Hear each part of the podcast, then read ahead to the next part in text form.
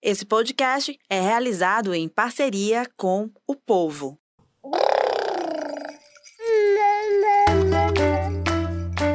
Você ouve agora o MamiCast, o seu podcast de maternidade com informação e leveza. Podcast de maternidade com informação e leveza. Eu sou Raquel Gomes, sou jornalista, sou mãe da Serena, de quatro aninhos, e também mãe da Martina, que está quase chegando. A gente está ao vivo agora nas redes sociais do Povo, da Rádio Povo CBN, no YouTube do Povo e também no Instagram. Ah, você pode acompanhar a gente ao vivo e participar com a gente por aqui.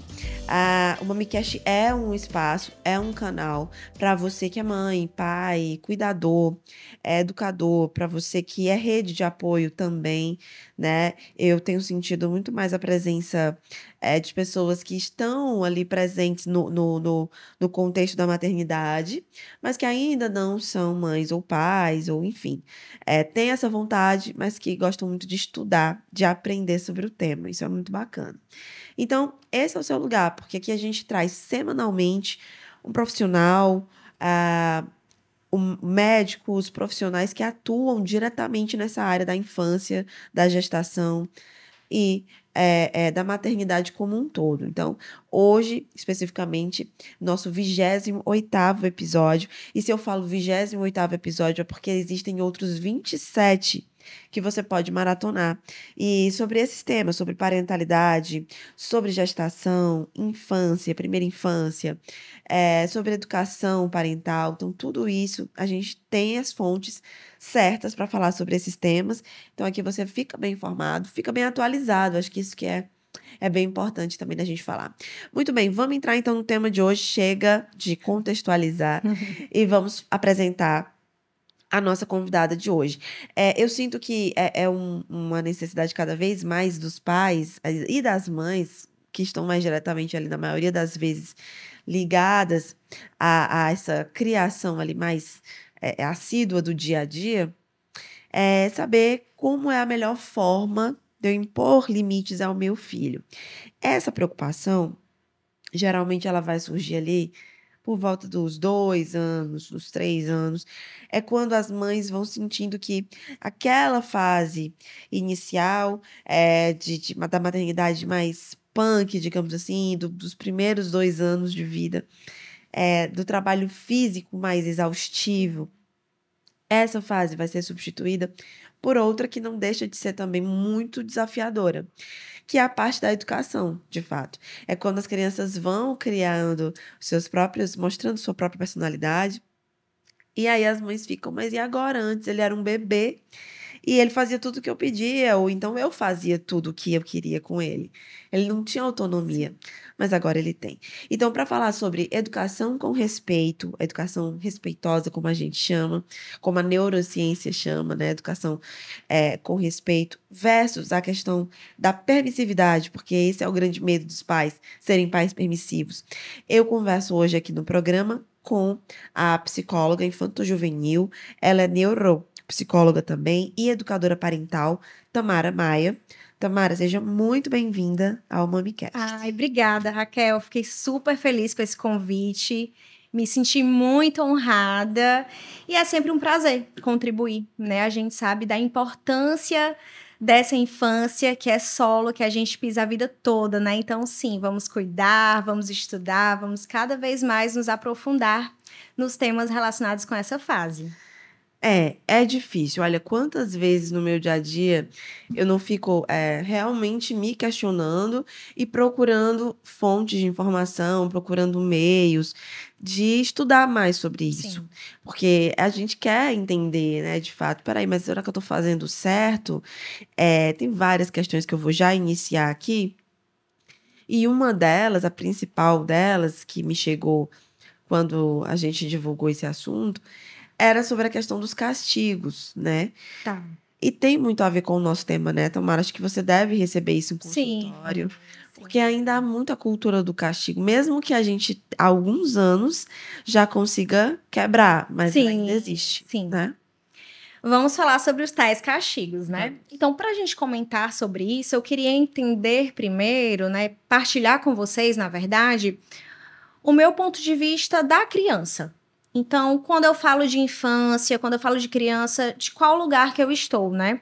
Então, o meu lugar primeiro é de compreender que são seres que chegaram na Terra há pouquíssimo tempo, que não têm o cérebro bem desenvolvido, né? Esse cérebro está em construção e que precisam de um adulto que possa fornecer um apego seguro. Ou seja, que possa aguentar a barra, digamos assim, que possa estar por perto nos momentos bons e nos momentos mais desafiadores. Então, a minha impressão de criança é essa. Então, eu não penso em criança como, ah, essa criança quer desafiar os pais, é, ou essa criança tem alguma coisa contra os pais de forma alguma. Eu não penso assim, eu tenho uma visão muito positiva em relação às crianças. Então, quando a gente vai começar esse assunto, eu preciso trazer esse olhar, né, para que a gente entenda que realmente existe um potencial muito positivo em cada um que está aqui nessa terra, né? Então, esse é o meu olhar, essa é a minha compreensão. E aí, indo agora para a questão do castigo, né? O que, é que o castigo ele faz? Ele faz com que a criança seja punida por algo que ela fez de errado. Então é como se fosse assim, tá aqui, ó, pague pelo seu erro. Igual quando a gente está dirigindo, sabe que não pode, por exemplo, ultrapassar o sinal vermelho, ultrapassou, tá aqui seu castigo, ó, paga essa multa, né? Então o castigo ele vem com essa ideia.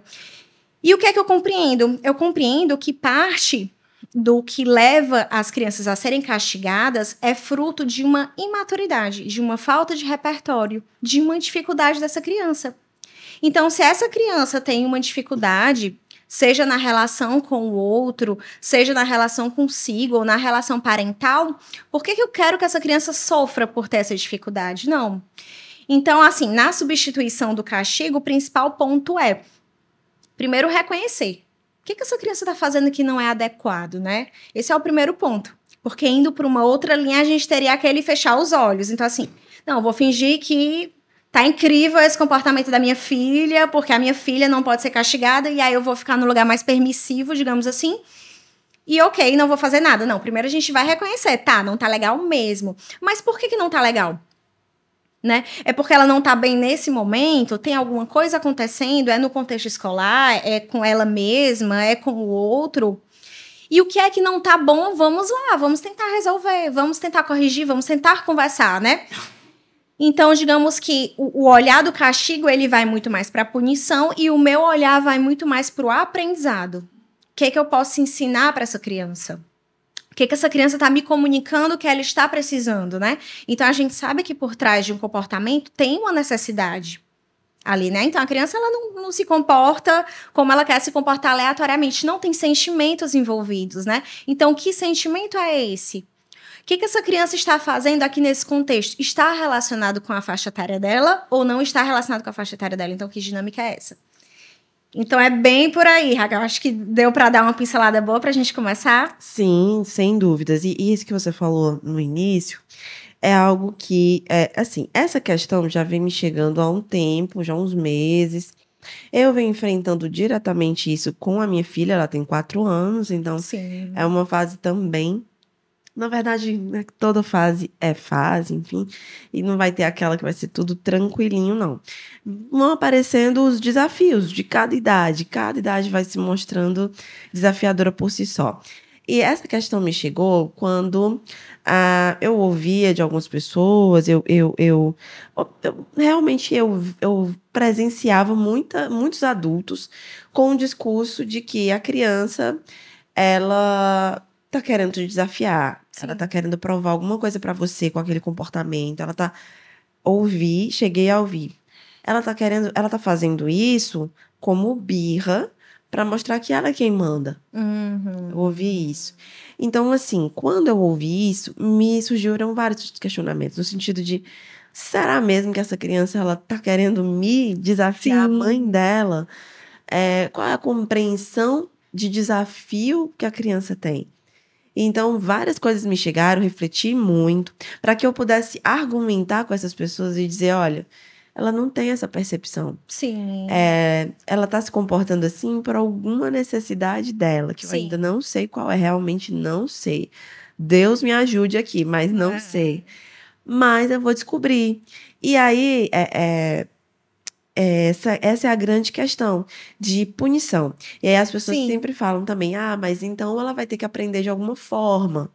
E aí é, me indicavam algumas coisas do tipo, ah, deixa ela sem tal coisa Uhum. durante algum tempo, que é para ela aprender, enfim, para ela ficar Sim. sem aquilo, enfim. E eu ficava pensando, pensativa, será que essa é, esse é o caminho, Sim. né? Então são muitos questionamentos, São, né? são. E assim, a gente ouve de tudo. Aham. E muitas vezes a gente ouve de, de especialistas. E eu entendo também que, assim, muita coisa tem mudado com o avanço da neurociência, né? Esse olhar diferenciado para o cérebro da criança. Isso conta muito. Então, como que eu vou dizer que uma criança de dois anos que acabou de aprender a andar, que até um dia desse estava na barriguinha ali confortável, e há dois anos está aqui habitando a Terra, como é que eu vou dizer que essa criança ela já tem uma capacidade de querer desafiar, de querer enfrentar, de querer manipular, sabe? Então, assim, se eu digo isso, eu não tenho uma compreensão do cérebro da criança. Eu não entendo que essa criança não tem, por exemplo, o córtex pré-frontal ainda em fase de amadurecimento. Ou seja, essa tomada de decisão, esse pensamento lógico ainda está em construção. E a criança, quanto mais nova, mais instintiva ela é. Então ela age muitas vezes por puro instinto, não é nada calculado, não é manipulado. Isso é muito mais um olhar do adulto. Né? Então, assim, de ter esse olhar, a criança tá querendo me fazer de bobo, tá querendo me passar a perna. Então, isso tem muito mais a ver com aquela percepção do adulto em relação a outras relações. Mas em relação à criança ser dessa forma, a gente já tem que discordar, porque não é bem assim. Claro que a criança vai crescendo. Então, de fato, algumas crianças observam o movimento da consequência. Então, por exemplo, se eu me descontrolo muito fortemente, se eu choro muito fortemente, ou se eu digo tais frases, aí vem assim uma coisa positiva. Eu acabo ganhando, aí minha mãe e meu pai acabam cedendo. Isso depois de muito tempo constantemente naquele movimento de ceder muito, aí a criança pode sim fazer uma associação, mas nesse iniciozinho de vida não tem como. A criança ela vai agir por puro instinto mesmo. E aí a lógica do castigo, ela vem, por exemplo, assim: ah, a criança mordeu um coleguinha na escola, porque a gente sabe que a fase da mordida existe. Simplesmente aconteceu ali a criança com dificuldade de comunicar ali numa disputa de brinquedo, ou até mesmo numa expressão de alegria muito forte, ela vai lá e morde. E aí a gente comenta, tá, meu filho, você mordeu o seu amigo, isso é errado, então você não vai ter o seu brinquedo favorito. Você não vai brincar com esse seu carrinho que você gosta muito. E aí dá, passa um tempo e tudo mais, e aí a criança de repente não quer se alimentar. Ah, então já que você não quer comer, você vai ficar sem o seu carrinho. E aí passa um tempo, a criança não quer desligar a televisão. E aí você fala, tá, você não quis desligar a TV, você vai ficar sem o seu carrinho. Então, assim, o que, que a gente está ensinando, né? Então, assim, o carrinho virou uma coisa generalizada, né? Então, serve para castigar de qualquer forma.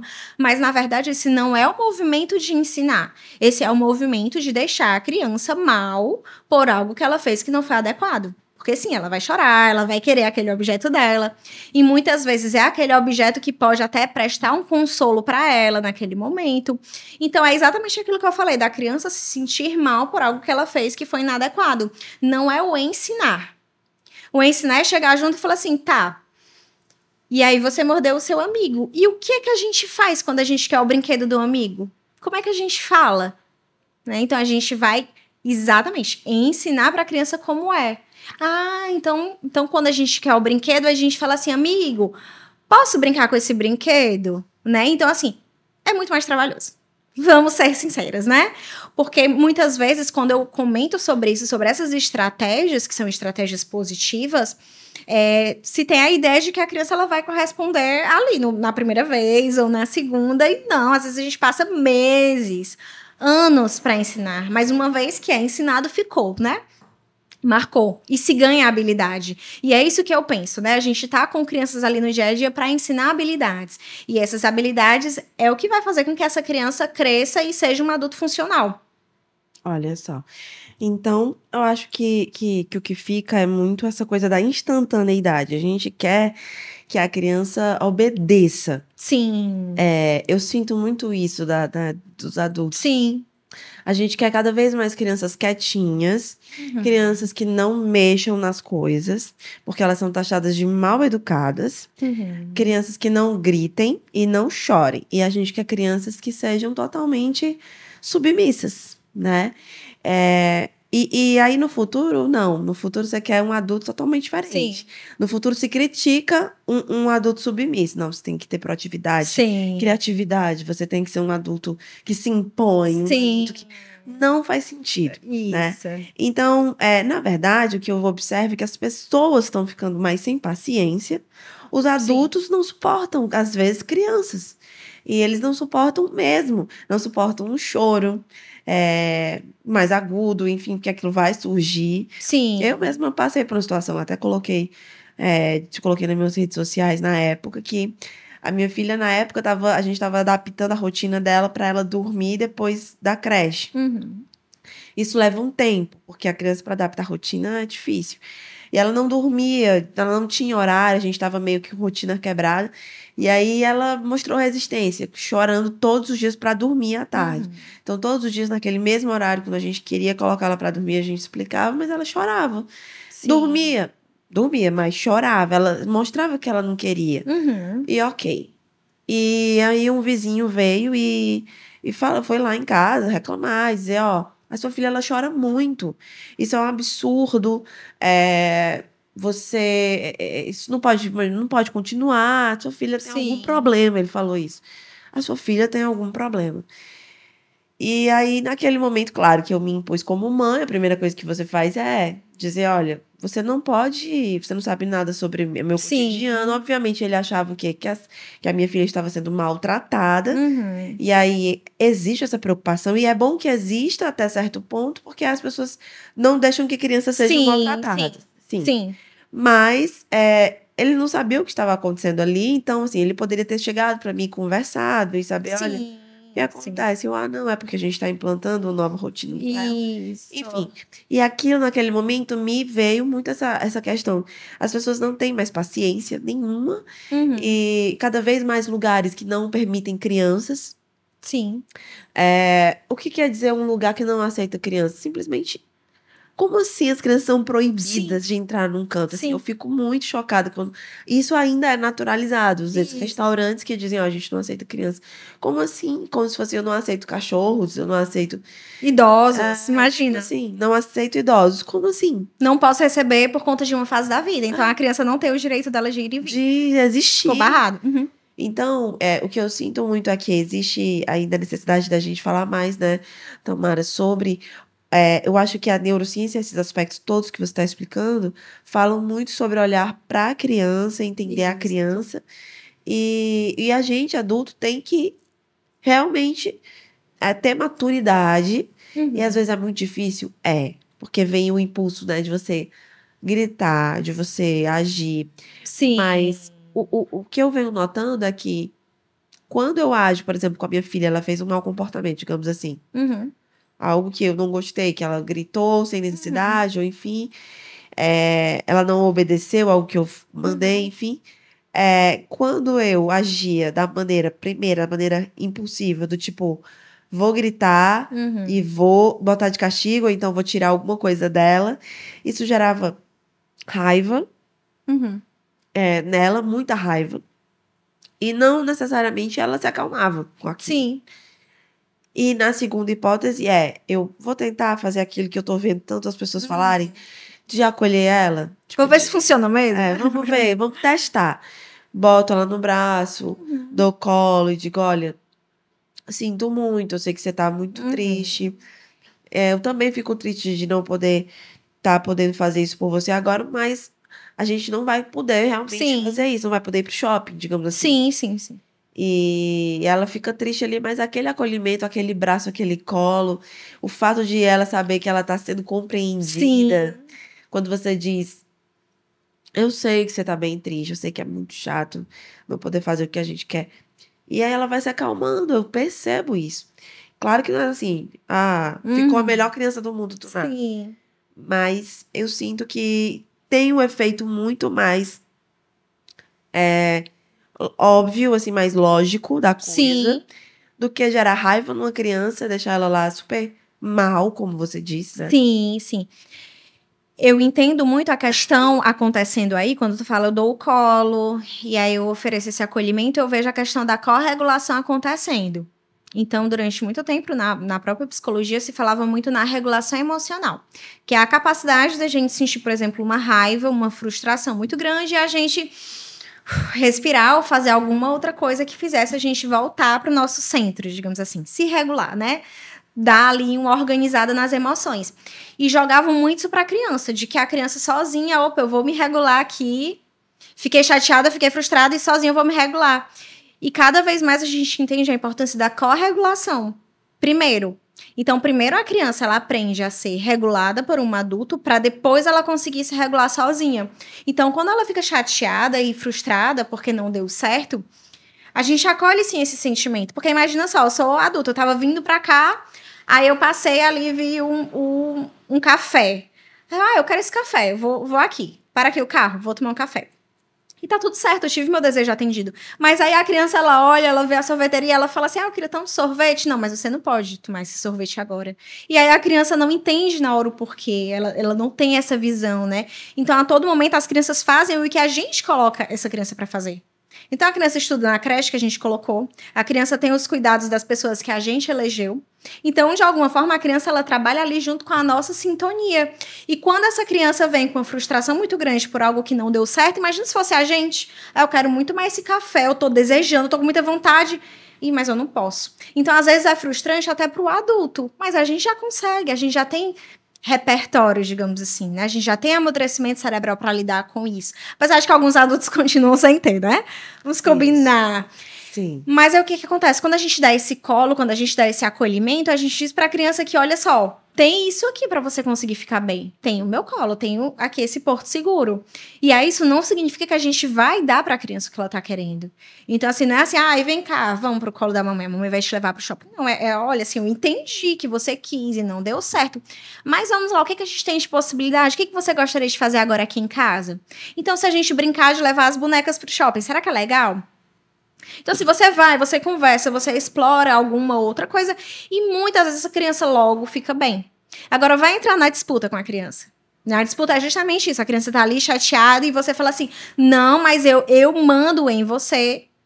Eu estou dizendo que você não pode ir, ponto final. E você entra na disputa de poder.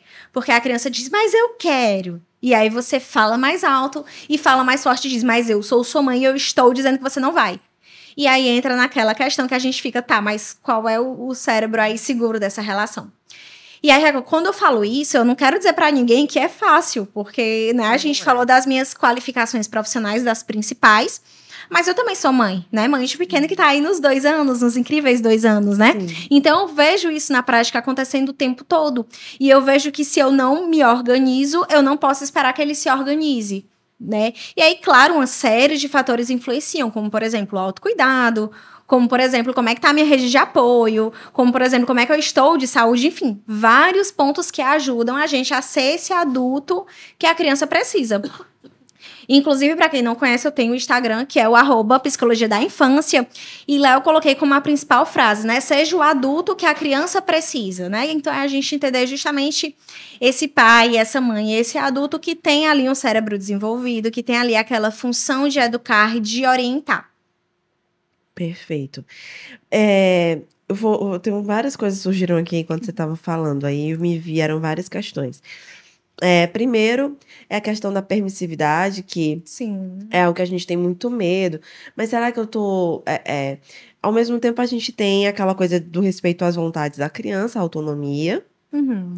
Que a criança pode sim ter vontades, tipo, a criança pode escolher a roupa dela, ela pode é, sim opinar sobre é, enfim, dentre as opções que você dá para ela comer. Sim. Você dá umas opções, ela escolhe. Então, assim, existe a vertente antiga, tradicional, que já está ultrapassada, de que a criança não tem vontade, não tem querer. Criança sim. não tem querer. Uhum. Né? Isso já foi ultrapassado por essa nova vertente que sim, a criança deve ser respeitada. Mas.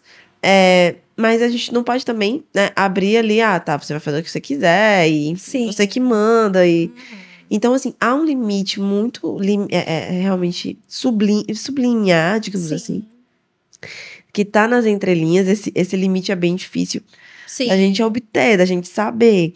Qual é esse limite? Ele existe mesmo? Ou ele surge naturalmente? Como que a gente vai saber quando que a gente tá sendo permissivo? Sim. Quando que a gente tá sendo um bom pai, uma boa mãe? Tá, vamos lá. Vamos jogar essa, essa mesma pergunta para relações de amizade.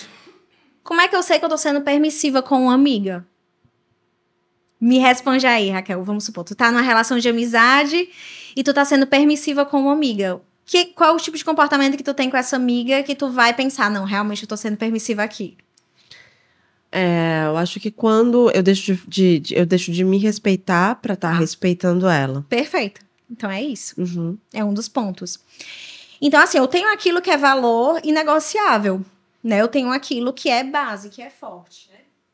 E a partir do momento que eu começo a abrir mão disso o tempo inteiro, seja por conta de gosto, seja por conta de não querer suportar ali a reação emocional do meu filho, seja por qualquer motivo, quando eu começo a ir além daquilo que é base, que é valor e que tem razão de ser, é quando eu começo a entrar mais nesse caminho da permissividade.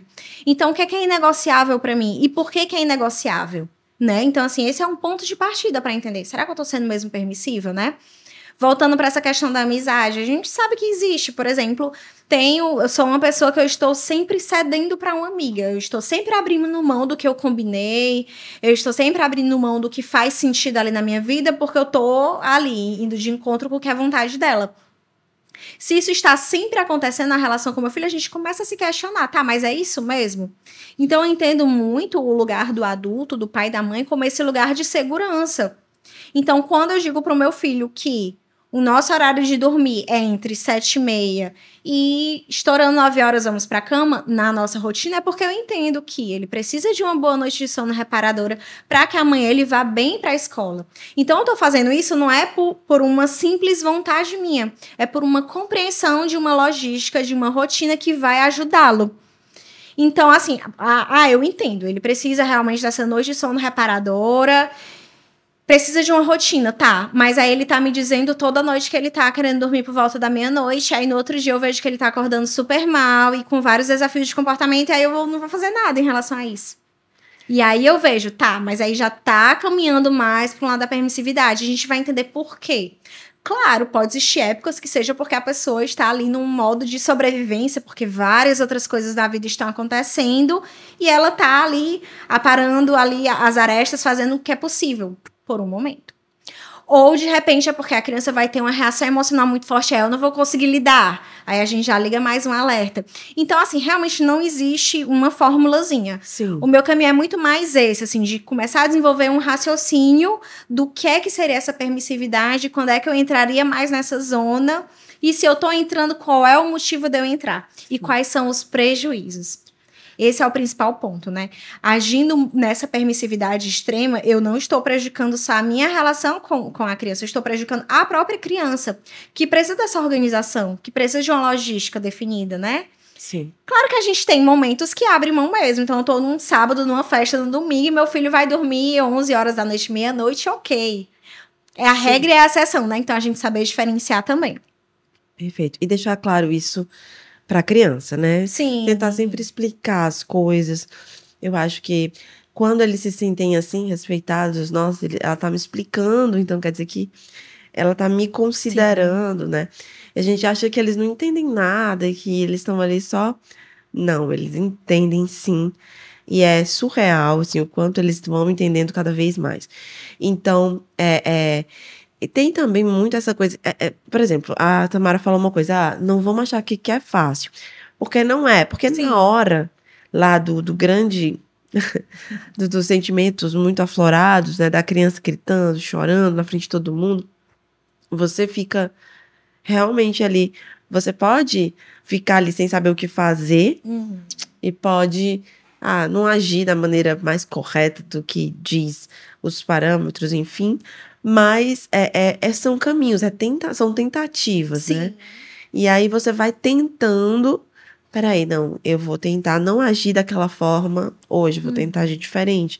Como eu fui tentando fazer com a coisa do colo, né? Eu fui percebendo aqui é, que aquela estratégia lá mais radical, ela pode até funcionar. Uhum.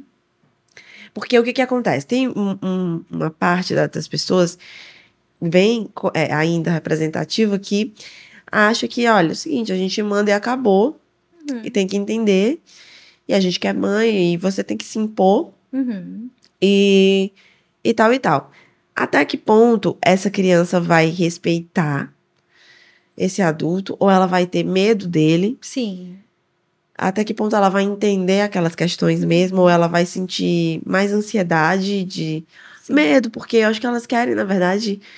É sempre. Eu vi uma vez um vídeo da, da Maya Eichmann, que ela falou assim: elas entendem, as crianças entendem o grito como amor, Uhum. o colo como amor, tudo elas entendem como amor. Então elas veem a sua mãe gritando com elas, elas, por exemplo, a Sarena, quando eu aumento o tom de voz, quando eu quando sou mais ríspida com ela, ela já me abraça Uhum. e ela vai lá me abraçar. É uma reação que, assim, eu, eu nunca pensei, assim, mas Sim. sabe, a reação normal que a gente esperaria era o quê? Se afastar, ficar Uhum. com raiva. Mas não, ela vai lá e abraça e, tipo, ela tá mostrando assim, poxa, mamãe, mas eu te amo e você me ama, e, enfim. Então, é algo que, que assim, não, não existe. Eu sei que existe aquela coisa do, ah, manda, pronto, e acabou. E essa criança vai aprender a ser bem educadinha. E talvez até seja uma criança super obedientezinha, tal, sem problema, vai ser ótimo, entre aspas. Sim. Porque os, os malefícios disso a gente vai ver depois. A gente não vai entender na hora, mas depois vai aparecer. Então, é, é isso, né? Eu acho que é Sim. muito isso. É, assim, é, é realmente o que, é que eu acredito que é a educação. Né? Eu tô preocupada com a educação no hoje, no agora. Eu quero resolver o meu problema nesse minuto ou eu quero educar uma pessoa para o futuro. Se eu quero educar para o futuro, eu preciso explicar o beabá das coisas, né? De meu amor, deixa eu te explicar, não vai dar certo um shopping porque de noite, blá blá blá. Então você vai explicar o funcionamento da vida para aquela criança. Então ela vai entender que o teu não, por exemplo, não é um não porque eu sou sua mãe acabou. É um não que tem ali uma engrenagem funcionando por trás. E é isso que faz com que a gente cresça e tenha esse pensamento crítico, né? E tenha noção das coisas da vida. Então, a gente tem, assim, diversos casos, mas eu mesma já presenciei casos de que, por exemplo, chega um pai no ambiente, o filho fica calado. Chega um pai no ambiente, o filho gagueja. Em outros casos mais extremos, tem o xixi na cueca, o xixi na calcinha, de tanto medo, de tanto receio. Então, assim, olha como isso é forte. O próprio corpo da criança sente aquela presença, né? Sente aquela repressão. São casos mais extremos. E tem outros que realmente a gente só vai ver a consequência disso no futuro, que é justamente aquela pessoa que é muito permissiva nas relações, aquela pessoa que entra em relacionamentos abusivos e tem uma dificuldade muito forte de sair, é aquela pessoa que acaba muitas vezes sendo, é, digamos que, é, deixada de lado em alguns momentos, do tipo de não, não vamos considerá-la porque não tem opinião, a gente não sabe muito bem o que ela quer, então assim acaba sendo mais deixada de lado. É uma pessoa que apresenta uma ansiedade, algumas vezes uma ansiedade social. É uma pessoa que tem dificuldade de lidar com figuras de referência, digamos assim. Então, é aquela pessoa que tem dificuldade de se colocar até no mercado de trabalho. Enfim, são várias consequências que podem ser geradas, né? E aí eu, eu lembro muito de uma, de uma frase traduzida que vira mais ou menos assim: a gente sabe que se a gente fuma, a gente pode ter câncer no pulmão. Eu quero pagar esse preço? Eu não quero pagar esse preço. Então eu evito o cigarro. Até aí tudo bem. E as punições. Obra no estúdio. e as punições e essa questão do ser altamente é, autoritarista, ser essa pessoa que manda e obedecer acabou. A gente sabe que isso pode sim gerar essas consequências. E aí, eu quero pagar esse preço? Né? Então é justamente isso. Você quer estar lá, você quer realmente pagar esse preço, você se sente bem nesse papel. E esse ponto também é muito importante, porque nesse meu processo de atendimentos clínicos, já venho aí há um bom tempo, numa frequência constante de consultório, eu vejo que os pais, na maioria, eles não se sentem bem, Raquel. Eles não chegam lá sorridentes e falam assim: ah, eu tô castigando tanto meu filho. Eu tenho batido no meu filho. E não contam isso achando legal. Eles contam isso com pesar de poxa, não tá legal, eu não, eu não tô feliz, a minha casa tá uma casa pesada, assim, eu não, não tô conseguindo fluir, eu tô querendo Mudar. pensar de uma forma diferente, sabe? Então, isso que é, que é importante também a gente pensar, né? Que para muitos pais isso é um peso, não é aquela coisa que você faz feliz da vida. É importante. Importante também refletir sobre quando a gente. Eu até tava vendo um conteúdo seu sobre isso, que a gente pode errar e a gente pode reconhecer esse erro Isso. e pode ali pedir desculpa pra criança e até explicar, olha, eu fiz isso aqui de errado, agi dessa forma, não foi legal. Me desculpa, eu te amo, enfim, tudo isso que é muito bonito de se ver e é tão simples, né, de Sim. se fazer. E a gente tá ensinando essa criança a reconhecer os erros e pedir desculpa Sim. né? Então, assim, é algo legal de você prestar atenção, assim, que esse movimento acontece, né? É, então, assim, é, vamos recapitular só essa primeira parte aqui da nossa conversa, que a gente ainda vai falar de adaptação escolar um Tá. pouquinho. É, porque, enfim, muitas. E tem a ver com o assunto. Eu vou explicar por que a adaptação escolar tem a ver com tudo isso aqui Sim. que a gente está falando. É, mas o fato é que a gente está sempre tentando fazer o melhor trabalho Sim. possível. É, as mães que de alguma forma castigam, ou enfim, o cantinho do silêncio também. Às vezes tem cantinho da calma, enfim. É, pode mudar um pouco ali a forma de, de, de ser implantado, mas é, é, elas fazem isso com o objetivo de que a criança aprenda. Sim. Esse é o objetivo mais rápido, assim, mais objetivo mesmo, direto Uhum. da coisa. Mas elas não estão ali querendo o mal da criança, enfim. Mas a gente sabe que existem essas consequências que você disse. Sim. E a gente tem que aprender cada vez mais a olhar para a criança, saber qual a necessidade dela. Eu vou contar aqui uma coisa pessoal, mas que tem tudo a ver com isso. E, e eu acho bacana compartilhar. Compartilhei com algumas pessoas já, algumas pessoas já sabem essa história.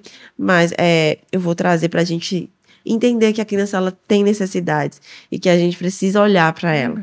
É, a minha filha, ela, ela é uma pessoa super, digamos assim, comunicativa, tem facilidade para se comunicar com as pessoas, para fazer amigos em qualquer lugar que ela esteja, tipo, restaurante, tal. claro que não é sempre, vai ter momento ali que ela não quer conversa, mas no geral, ela é uma pessoa fácil de se comunicar. Puxou a quem?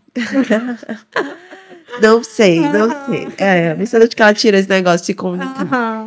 Mas, é, no entanto, ela se mostra.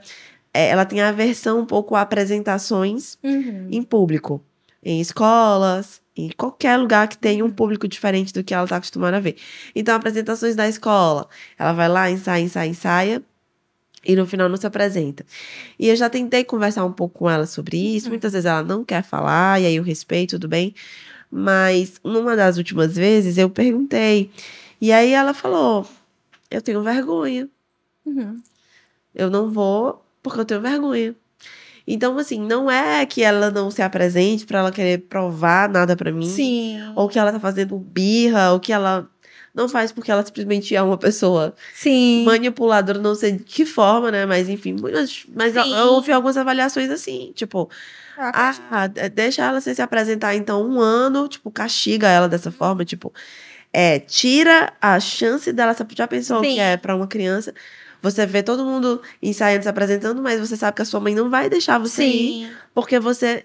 Então, assim, é muito cruel. Quando eu pensei em quão cruel que era, eu pensei, não faz nenhum Nem sentido. Faz sentido. É, se eu quero, eu preciso entender essa vergonha dela Uhum. e preciso entender o que, que tá causando essa vergonha, até que ponto ela. E respeitar o tempo dela.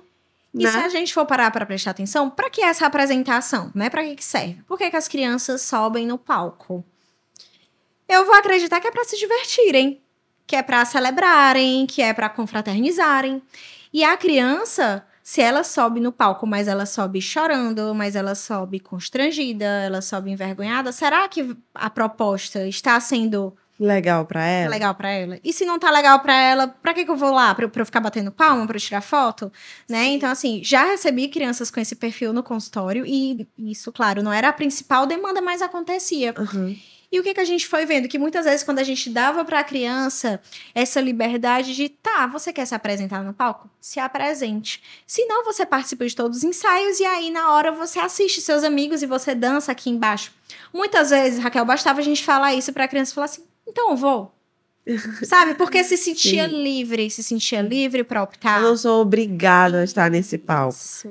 Eu acho que é muito isso. E a expectativa, eu percebi isso na, numa das últimas vezes que eu fiquei muito frustrada. Fiquei, sim, porque eu Uhum. queria ver ela toda bonitinha lá apresentando os familiares, enfim. E aí eu fui perceber, gente, mas isso é- somos nós que queremos. A gente quer ver por uma, uma necessidade nossa, que foi Aham. criada uma expectativa toda. E ela não tem culpa de nada disso. Ela não criou expectativa nenhuma. Na verdade, a gente já sabia até que ela podia não se apresentar, porque nas outras vezes ela não se apresentou. Então, meio que ela já deu os sinais. Então, assim, é, não tem muito o que você. Aí foi que eu percebi: olha, isso é uma necessidade minha. Eu que tenho que trabalhar isso, certo? Não é ela que tem que. E aí, essa coisa do deixar livre, ah, se você quiser ficar aqui na plateia assistindo os amiguinhos, então vamos ficar, beleza, tá tudo certo. É o caminho que eu vou seguir daqui pra frente, assim. Não vai ser o de e- é, tirar as apresentações Sim. dela, ou a chance dela ensaiar, porque eu fiquei pensando depois, tá, então não valeu de nada esse festival. Eu gastei dinheiro, fiz tudo, tal, tal, tal. Não valeu de nada, no fim das contas, eu pensei isso na minha, no meu, no ímpeto da, da dor, né? Sim. E aí eu pensei, não, mas ela participou de todos os ensaios. Foi lindo, eu Uhum. gravei alguns ensaios e, tipo, tava lindo. Aham. Então não foi à toa, né? Isso, isso. E essa questão de você viver a experiência, né? Então, assim, é, é uma apresentação, no final a apresentação dura o quê? Sei lá, 10 minutos. Mas o tanto que se dedica a ela. E a criança tá lá no dia a dia, né? Então, ela tá trabalhando a memória, ela tá trabalhando a coordenação motora, ela tá ali interagindo com os outros. Então, os maiores ganhos, na verdade, eles acontecem durante esse processo. E ela tava lá. No dia, naqueles 10 minutinhos, sei lá quanto tempo, não aconteceu daquela vez. Mas até esse momento pode ensinar alguma coisa para ela. Né? Sim. Ensina isso mesmo. Ensina justamente isso. Que lá na frente pode ser que seja a filha dela ali naquele palco e ela aprenda a lidar também com essa frustração, né? Exato. a compreender o que, que é meu e o que, que é do outro. Isso é um movimento constante, Raquel. Realmente a gente precisa o tempo todo estar revendo ali. Algumas coisas são da nossa própria infância, sabe? Às vezes é a nossa criança que, que fala ali naquele momento, não é a gente do lugar de adulto. É a gente do lugar de criança. Então, se eu era uma criança que eu amava me apresentar, que eu amava brilhar, pode ser que para mim seja muito difícil encarar Ver. aquele palco e pensar, poxa, como é que ela não tá ali? Sim, sim. Era pra ela brilhar também. Sim, porque eu queria que ela Sim. brilhasse. Sim, porque eu brilhava. Porque eu brilhava. E eu era feliz naquele lugar. Então, como é que ela não é feliz naquele lugar, né? E a gente começa a entender que meu filho é é um serzinho diferente de mim, né? E, E que cada criança- cresce também. E que cada criança é diferente da outra. Sim. Então, muito a gente tem essa mania de, ah, eu, eu fiz isso, né? Eu mesma fiz. Ah, mas todas as crianças se apresentaram. Menos a minha filha. Então, tipo, ok.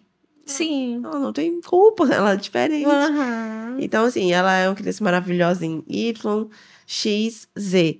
Mas, nesse aqui, nesse aspecto, ela tem vergonha, ela vai precisar de compreensão da nossa Sim. parte. O- a gente vai ter que esperar mesmo o tempo dela. Vai chegar um dia que ela vai querer, ou não, vai, Uhum. vai, vai que ela nunca vai querer se apresentar porque ela não gosta. E quantas pessoas brilham nos bastidores, né? Que seriam dos filmes se não fossem os diretores, os câmeras e assim por diante, né? Então, cada um com seu papel, né? Brilhando da sua maneira. Exato.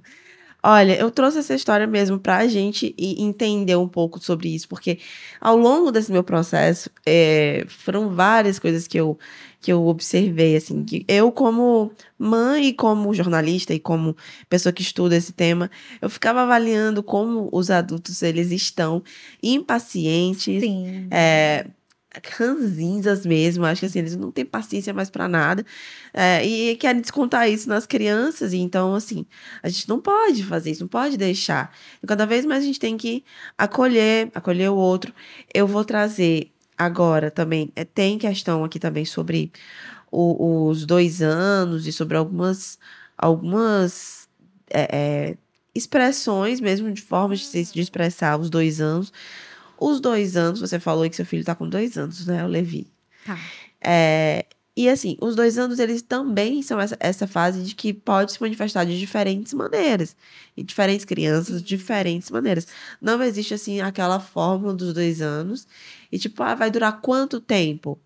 Também não, não dá pra gente Não, saber, sabe. né? Depende muito da experiência de cada um, do tempo de cada um, da questão da própria personalidade. De fato, não tem como a gente compreender que as crianças são todas iguaizinhas. Cada um tem a sua personalidade, tem o seu contexto, tem o que vai moldando.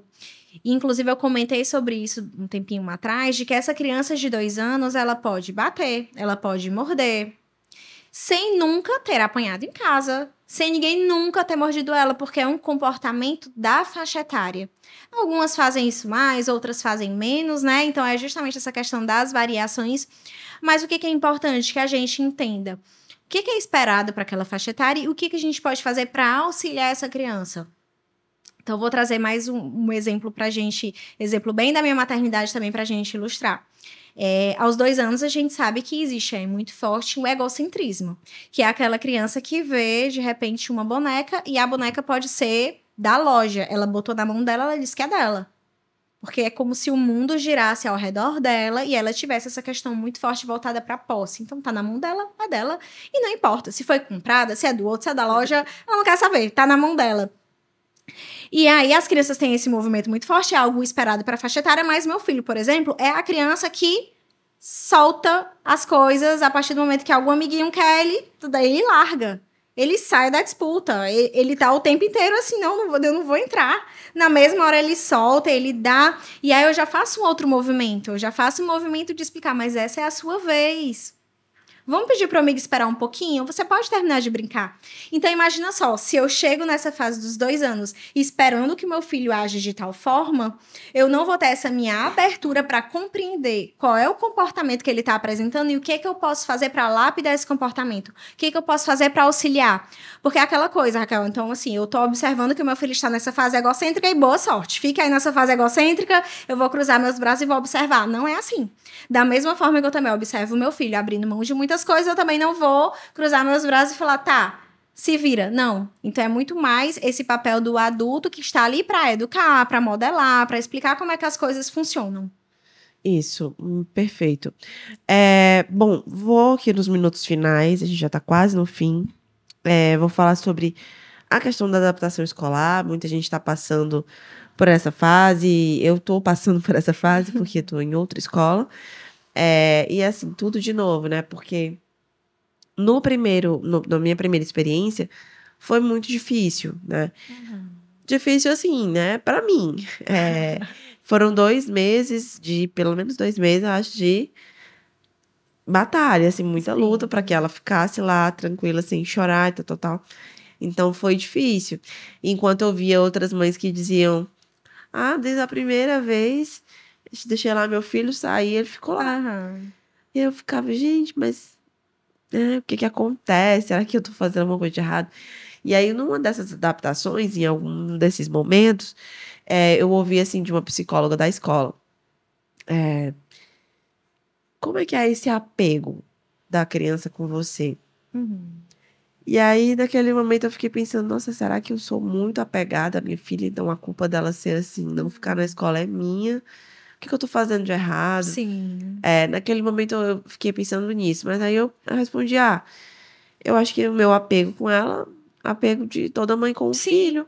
E ela me ama, né? Como Sim. todo filho ama a mãe. Então, eu acho que é isso, não tenho o que mais te responder. Sim. E ela ficou ali buscando, querendo saber por que, que a série não era assim e tal. E, na verdade, não tem muito o que você encontrar ali na. Ah, tá, é por causa disso. então, Sim. Que ela é assim. Sim, sim. E, e, e tá sendo mais uma vez difícil. A diferença agora, nesse segundo processo, é que eu já sei como é a minha filha, que ela tem dificuldade com essa ambientes novos. Sim. E ela tá certíssima, Sim. eu acho, assim. Uhum. Tá certíssima, não conhece ninguém, não conhece o lugar. E ela tá ali com a pessoa de segurança dela, que é a mãe. Sim. Ela vai fazer o quê? Vai ficar com a mãe, ela vai querer a mãe. E aí muita gente me disse: ah, mas tenta não ir. Uhum. é, tenta não estar lá, tenta mandar outra pessoa da família pra ir com ela. Pode ser que ela vá. E aí eu fiquei me questionando, tá, mas então quer dizer que na apresentação da escola eu também não vou poder ir? Sim. Eu também não vou poder ir nos momentos mais importantes. Eu Uhum. nunca vou estar lá, porque Uhum. até que ponto? Então, Sim. isso é uma coisa que vem pegando. E outras mães também que vêm passando por esse processo. A questão da escola, deixar ou não a mãe ficar lá perto. Tem Tá. escola que não deixa. É. De jeito bem. Aham. É bem interessante porque, é, trazendo um exemplo de uma escola que eu sou parceira, que comenta que a adaptação escolar, na verdade, não é a adaptação, não é a criança que vai se adaptar ao sistema da escola que está ali pronto, já moldado. É muito mais um processo de acolhimento. A criança ela vai sendo acolhida no dia a dia naquela escola. Então a criança ela vai cativando e vai se deixando cativar com o passar do tempo. Para algumas crianças, esse processo ele flui rapidamente. Algumas crianças têm já uma logística de estar no lugar, estar com a pessoa, estar com outra, e são assim desde sempre, vivem assim. Então isso já faz parte do repertório de vida delas. E outras crianças não. Tem aquela família mais restrita, enfim, tem uma outra logística. Eu não tô querendo dizer que tem o certo e tem o errado, tem o que é o estilo de cada um. Né? Então, assim, nesse processo, a criança ela vai compreender qual é aquele ambiente, quais são aquelas pessoas, o que que de fato é a proposta, o que que tem ali para me agregar. É, com o passar do tempo, ela vai entender que a mamãe e que o papai voltam sim, né? Então, assim, nesse processo, é muito natural que aconteça o choro. É muito natural que a criança que de repente comia muito bem passear, de repente não tem mais aquele padrão na hora da alimentação. O sono pode ficar bagunçado. Então, tudo isso vai demandar muito acolhimento mesmo em relação aos pais. E claro, a gente vai cada vez mais fortalecendo como é que é essa rotina. A gente vai cada vez mais trazendo essas referências da escola para o dia a dia da criança, citando quem são os amigos. Então, o momento da escola é um momento muito legal por isso, por isso, por isso. Vai mostrando as vantagens. Mas é um processo, Raquel, que também não depende só da gente. As professoras, a equipe dessa escola também fazem ali um papel muito importante, que é justamente esse papel de cativar a criança. Então, eu digo muito que é, na verdade, uma dança, né? E não é só a criança que está dançando, né? Os professores a equipe também ali indo em conjunto, buscando estratégias. Tem crianças que, se a gente deixa na sala de aula, vão chorar e vão recusar. Tem crianças que se ficam no pátio e são acolhidas por lá, na areia, enfim, em outro local, já são bem mais acolhidas ali no sentido de irem mais tranquilas, de irem mais leves. Então, assim, é muito mais buscar estratégias que conversam com que a criança se sente confortável nesse primeiro momento, para que depois ela internalize como é toda essa dinâmica e passe a fazer tudo isso de uma forma muito natural. Mas é justamente aquele ponto que a gente estava conversando, né? Muitas vezes vem essa impaciência, vem essa questão da rapidez, de que a gente tem que resolver tudo logo. Então, assim, eu estou no meu período de adaptação com a minha criança, mas eu quero que eu que isso se resolva em dois dias, porque eu preciso entrar na carga de trabalho tal, e eu entendo que são vários desafios. Mas a gente não pode ignorar o que, é da própria criança, né? O que, é o movimento do apego, o que é esse movimento de acolhimento, de adaptação, enfim. Esse momento de reconhecimento de território, de criar referência. E isso realmente é um tempo que a gente não sabe qual é. A gente sabe que a gente vai trabalhar durante todo esse tempo no sentido de fortalecer e de criar esse link da criança com a escola.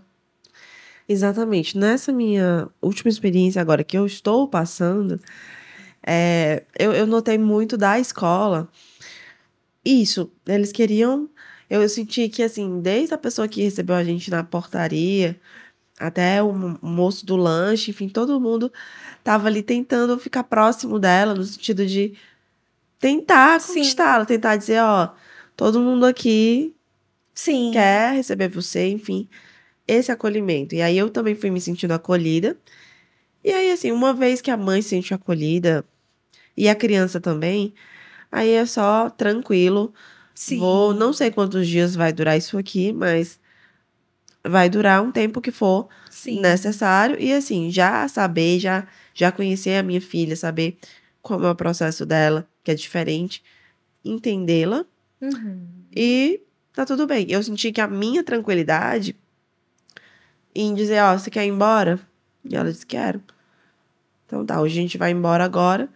E aí amanhã a gente com um pouquinho mais. Sim. E aí depois vai indo, aí amanhã você vem, aí, enfim, amanhã você faz, amanhã é outro, outro dia. Mas hoje você não tá com vontade mais de estar aqui. Sim. Você sim. quer ir embora.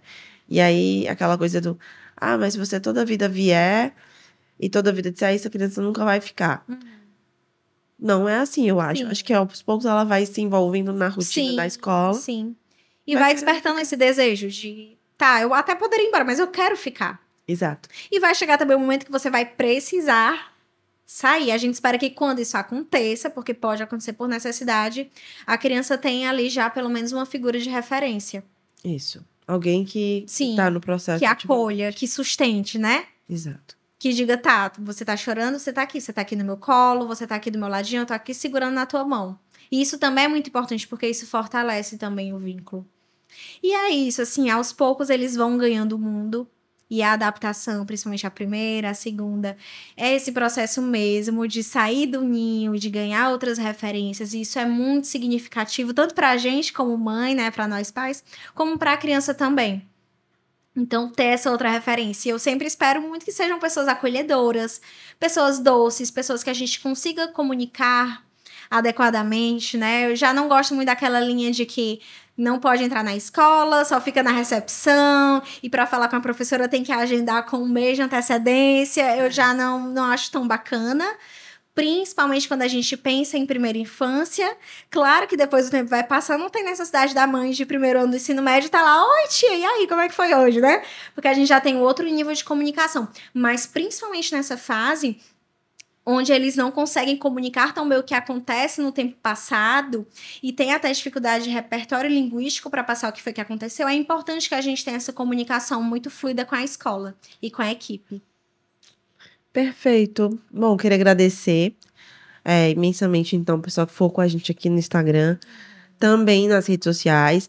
Essa live fica gravada, então a gente tem uma playlist do MamiCast no canal do Povo Online, onde você pode acessar todos os nossos episódios. Ao longo da semana também a gente vai trazer esses cortes, né, dos principais momentos desse episódio de hoje. E a gente está também disponível nas plataformas de áudio, né, Spotify, é, Apple Podcasts, enfim, o que for melhor para você, a gente vai estar lá também para você acompanhar. Queria agradecer muito a Tamara, que veio hoje para cá, já tinha participado antes com a gente, mas online. Então tem toda uma diferença, né? É. Da gente estar aqui no presencial. Trouxemos muitas questões, esclarecemos muita coisa, cumprimos a nossa missão. e agradecer também, queria também agradecer ao grupo é, de comunicação O Povo, que é nosso parceiro e nos apoia, e também ao Colégio Paulo Freire, que também é, nos apoia e também acredita nesse nosso projeto. Tamara, mais uma vez, obrigada. Obrigada também, Raquel, pelo convite. Foi maravilhoso. Realmente o presencial faz muita, Muita diferença. diferença. Então foi um prazer. E claro, é um tema que dá pra gente falar. Olha, dá pra gente ficar aqui. Três horas. Entrar na noite. Dá. Então me chame novamente. Com Com certeza. outras propostas, porque assunto não vai faltar.